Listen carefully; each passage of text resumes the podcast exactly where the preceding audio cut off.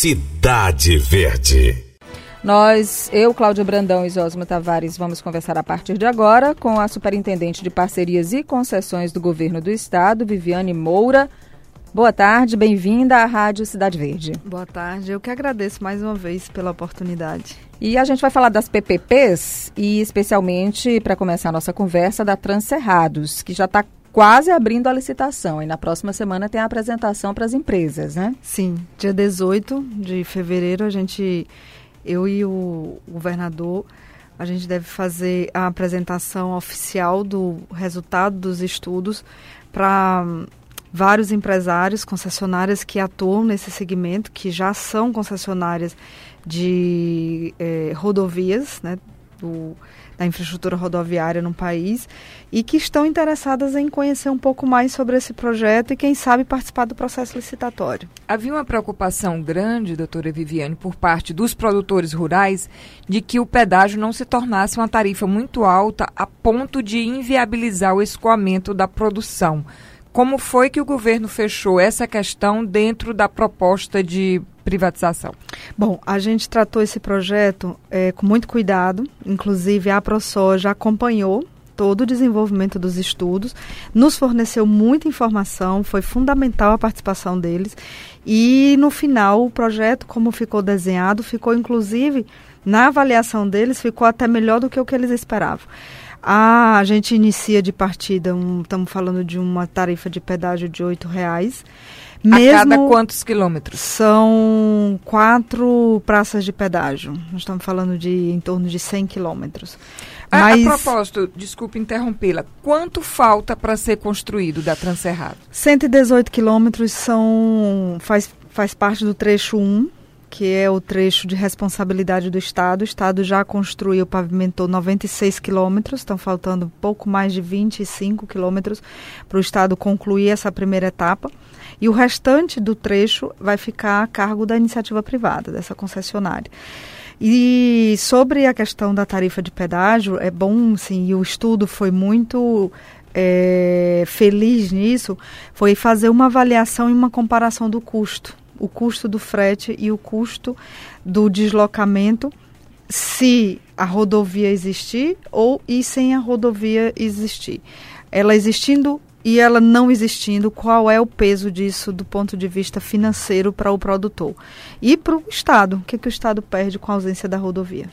É, hoje o presidente da ProSoja disse para a gente que tem caminhoneiro que está se recusando a fazer o frete para lá, para aquela região dos Cerrados.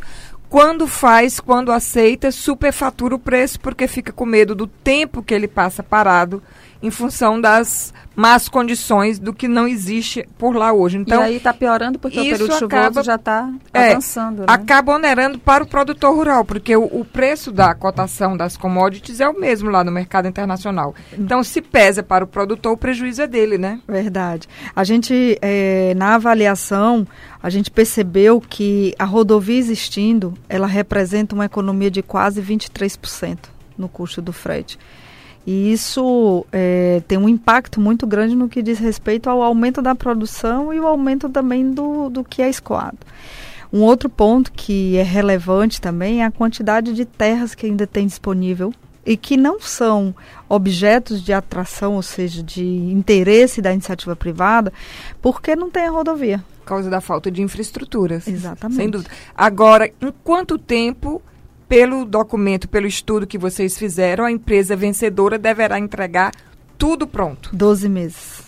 Em um ano a rodovia tem que estar completamente pronta. Ou seja, aí... a safra do próximo ano já não teria problema, problema. nesse sentido. Exatamente. Mas aí abrindo a licitação agora e não tendo nenhum problema também, não é? Com a licitação, Sim. não havendo recursos, não havendo questionamentos, aí essa obra seria para ser iniciada até quando?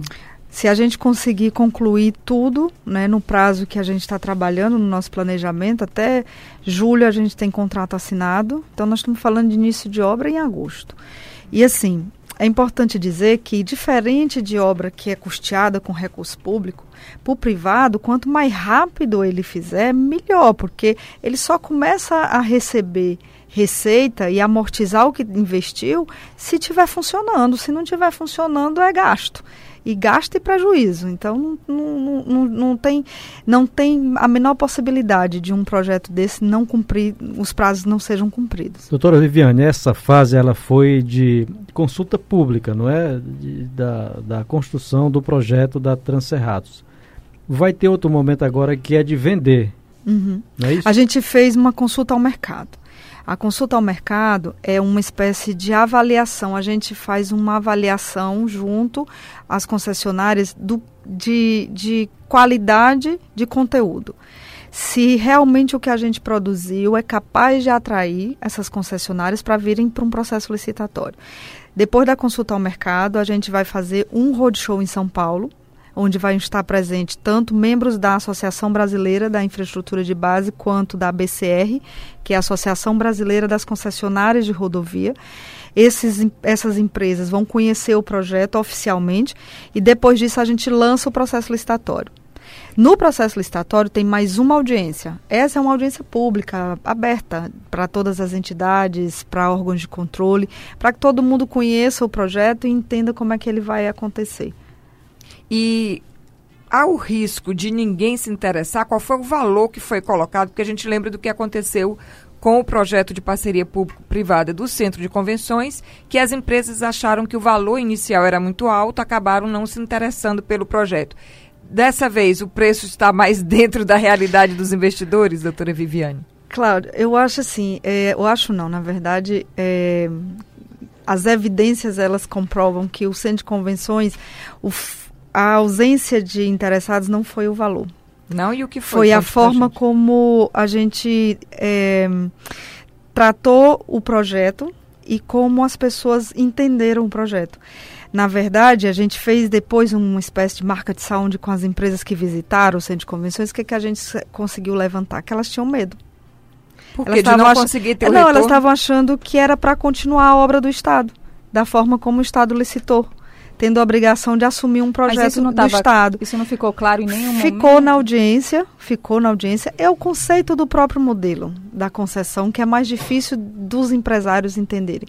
Por exemplo, os empresários de fora, que já atuam em estados como São Paulo, Minas, até a Bahia, eles já estão acostumados com essa dinâmica e como funciona a modelagem. Aqui ainda não. Mas a gente conseguiu reverter, acredito que o processo licitatório vai ser da próxima agora que vai ser em março. Acredito que vai ser exitoso. é o próximo depois do da Transerrados. É na verdade já está em licitação né? A gente já vai partir para a fase mesmo agora de abertura e recebimento e abertura dos envelopes. vai ser em março. Vai ser em março. Quando? Em março a gente tem a licitação do Centro de Convenções do Piauí Center Modas. Vamos receber os envelopes do Habitat Servidor que é o residencial Tiradentes e começa a Transerrados e a licitação das mini-usinas. Já tudo já é fase mesmo de receber envelopes e 20 de março é o centro de convenções. E o zoobotânico? Zoobotânico a gente lança em março a audiência pública. Já começa a rodada de diálogo, num, numa perspectiva muito diferente do que é hoje o, o parque, né? E voltando para Transerrados, por quanto tempo a empresa vencedora irá administrar, terá o direito de administração sobre a rodovia? São 30 anos de contrato, né, um prazo de contrato de 30 anos, com a obrigação de manter a rodovia num padrão de excelência. Ou seja, é, essa concessionária, ela se acredita de receitas, mas por outro lado ela tem inúmeras obrigações. E com controle de também não aumentar muito a tarifa, não, porque a tarifa isso. inicial já está definida, já a tá senhora de... explicou que são oito reais. Então tem que ter um mecanismo Tem um, tem um mecanismo no contrato. O reajuste é o controle não pode da, ser... Exatamente, que é o controle da tarifa da conta, de né? pedágio. Né? Não, esse é um controle, como é uma concessão, o Estado continua regulando. Tanto que, assim como as tarifas de água, a receita, ou seja, a tarifa de pedágio, ela só pode aumentar se for homologada pela agência reguladora. Doutora Viviane, o Piauí, em algumas áreas, já está é, exportando know-how nessa história das parcerias público-privadas, mas também está importando, porque é uma coisa nova aqui para o Estado.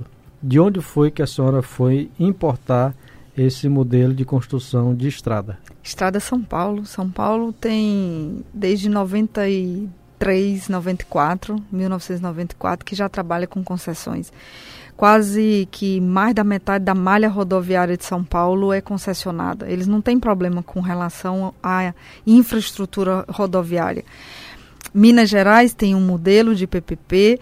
nesse modelo, a gente buscou ver, verificar quais foram as falhas que eles cometeram. Inclusive, uma delas foi pesar na mão. Cláudia falou disso sobre a questão dos investimentos. Quando a gente colocou na Transerrados o, essa participação do Estado com 118 quilômetros, foi para viabilizar o projeto.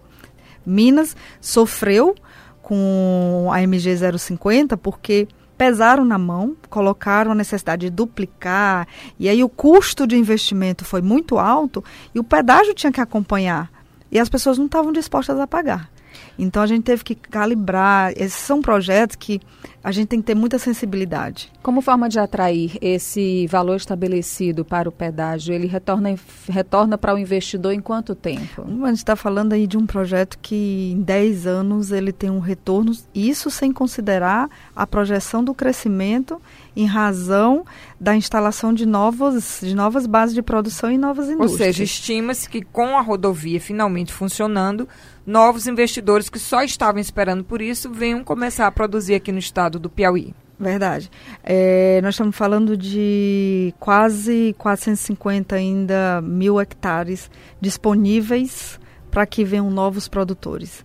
Então, essa perspectiva de aumento na produção em torno de, nós estamos falando aí de 10 anos, em torno de 40%, ela significa muito na base de receita é um ponto de atração. No Doutora projeto. Viviane, deixa eu lhe perguntar mais uma coisa aqui. Nesse trecho que o governo do estado está se propondo a fazer 118 quilômetros, uhum. onde é que ele vai arranjar dinheiro para isso? O estado já fez, 96 já está implantado. O restante que falta, o governador... É de onde para onde?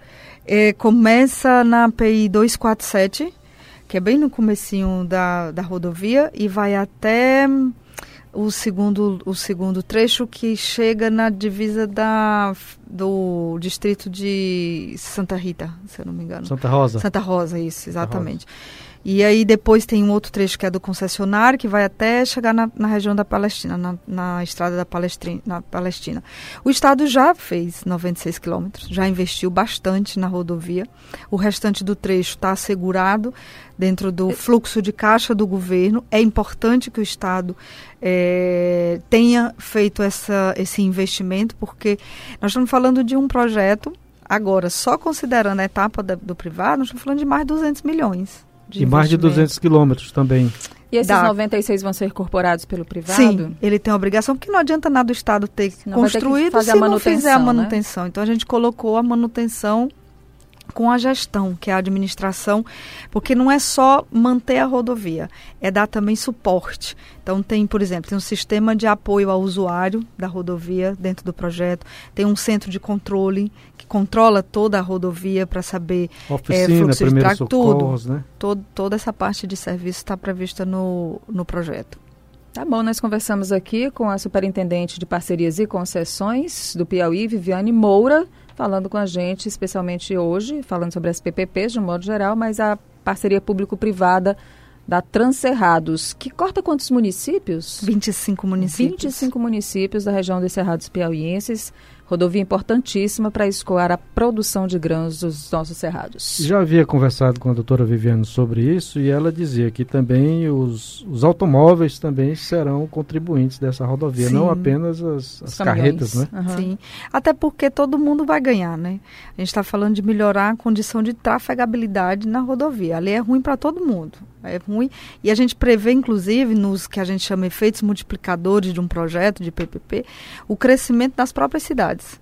Tem um aumento no, no ISS, um incremento de quase 35%, e no ICMS de 20%. É o que a gente chama de efeito colateral positivo. Né? Exatamente, ele mesmo. Obrigada, doutora Viviane. Eu que agradeço. Boa tarde. Cidade Verde.